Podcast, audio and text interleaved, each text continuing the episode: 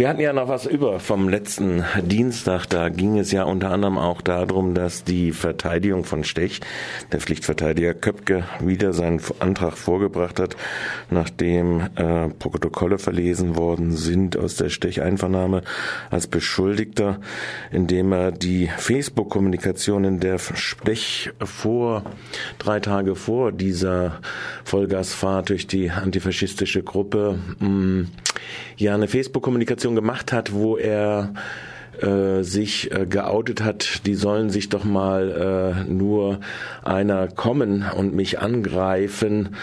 Das wäre ja klasse, das wäre eine Notwehrlage und dann würden sie über die Klinge springen. Und äh, da hatte der Pflichtverteidiger von Stech gesagt, das soll man doch alles äh, bitte aussparen, weil es ist ja nur ein Screenshot von einer, nicht mal der Facebook-Kommunikation von Herrn Stech und Facebook-Konto von Herrn Stech selbst, sondern auch noch dann von links unten in die Media. Und das kann ja alles manipulierbar sein. Da muss man auf jeden Fall sagen, die Beweissicherung seitens der Polizei war damals aber schon mangelhaft. Auch in der Badischen Zeitung war zu lesen, dass man eingestanden hat, ja, man hätte wahrscheinlich damals den PC von Stech beschlagnahmen sollen. Das ist äh, damals nicht geschehen. Trotzdem würdest du ja, sagen, da Michael, dass, dass äh, das Ganze aber verwertbar ist. Naja, also zunächst mal die Polizei oder die Nähe äh, der entsprechenden Staatsschutzabteilung äh, im Revier Emmendingen, der Polizeidirektion Emmendingen.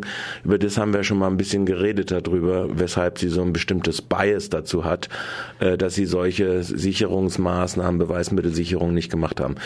Äh, der Vorgang ist bloß einfach das Problem für den äh, Verteidiger von Stech ist, dass die Vorverteidigung ja, also Nicole Schneiders, also die jetzige Anwältin von Rolf Wolleben und ehemalige Stellvertreterin im MPD-Kreisvorsitz im NSU-Verfahren jetzt, dass dass die ja von Stech auch ausgewählt war. Und es hat eine Beschuldigtenvernehmung gegeben am 12. Oktober, also elf Tage nach seiner Tat, wo er gebrieft von ihr dorthin gekommen ist und alles eingestanden eigentlich hat in Bezug auf die Tatsache, dass er ein Facebook-Account unter diesem nordischen Namen Ragnar Störborn und äh, als er dann gemerkt hat, dass diese Kommunikation äh, möglicherweise von anderen auch mitgelesen wird, er schnell geändert hat auf Kunst von Kunzenstein, all das steht in den polizeilichen Protokollen nun mal schon drinne.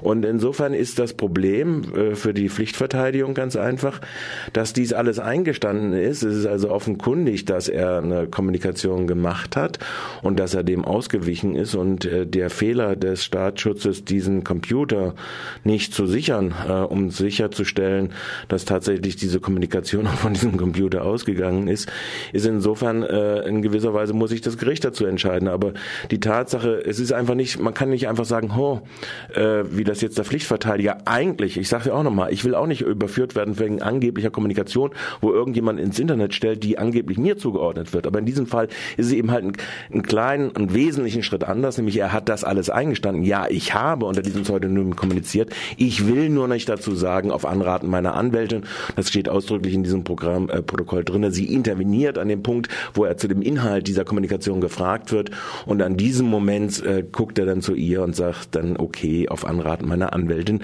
will ich dazu jetzt nicht sagen, ich äh, reiche eine schriftliche Stellungnahme nach, die er dann nie äh, äh, eingereicht hat. Und insofern ist es also äh, für das Gericht relativ einfach, äh, diese Geschichte dann doch in die Beweiswürdigung mit einzubeziehen. Und das hat ja auch schon der BGH so empfunden und wird auch so dann in diese Urteilsfindung mit einbezogen werden. Heißt du, hältst es auch nicht unbedingt für notwendig, dass jetzt Experten damit beauftragt werden, von der Festplatte eventuell diese gelöschten Sachen wieder hervorzukramen, wie es Falls ja er den PC noch hat, weiß ich nicht. Vielleicht könnte man das ja noch machen, aber ich bezweifle, dass er diesen PC noch hat. Aber wir haben ja auch erlebt, dass ein anderer, der sich um Bedarf gebende, auf seinem Handy auch die Telefonnummer hatte für einen, einen weiteren äh, indirekten Tatzeugen, der an der Kommunikation von Stech beteiligt gewesen ist, als der durch die Gruppe der Antifas gefahren ist. Also insofern ist das ja schon durchaus möglich, dass er so blöd auch ist, aber ich glaube es ehrlich gesagt. Äh, äh, angesichts der Beratung durch Frau Schneiders äh, nicht, dass er das noch hat. Michel, vielleicht, wir sind am Ende der zweiten Prozesswoche. Auch vielleicht jetzt mal als Abschluss eine kleinen Zwischenfazit des Prozesses? Also ich glaube, was die Sachverhaltsaufklärung angeht, ist relativ klar. Er hat dort gestanden, er ist losgefahren, beschleunigt.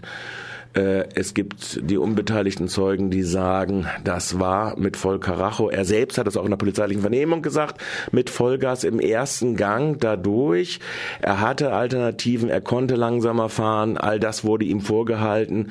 Er hat dann auf Grundlage anwaltlicher Beratung gesagt, das sei aus Angst geschehen, dass er nur darum gegangen sei, etc. Ja, also ich meine, ich bin nicht das Gericht. Äh, nach, nach meinem Eindruck steht das relativ fest, auch wenn ich jetzt nochmal das äh, medizinische Gutachten da, angucke. Äh, für die, den Alex K. war da kaum eine Möglichkeit wegzukommen. So sieht sich das an. Das sind 16 Meter von dem Auto, wo das geparkt war, hin zu Dings.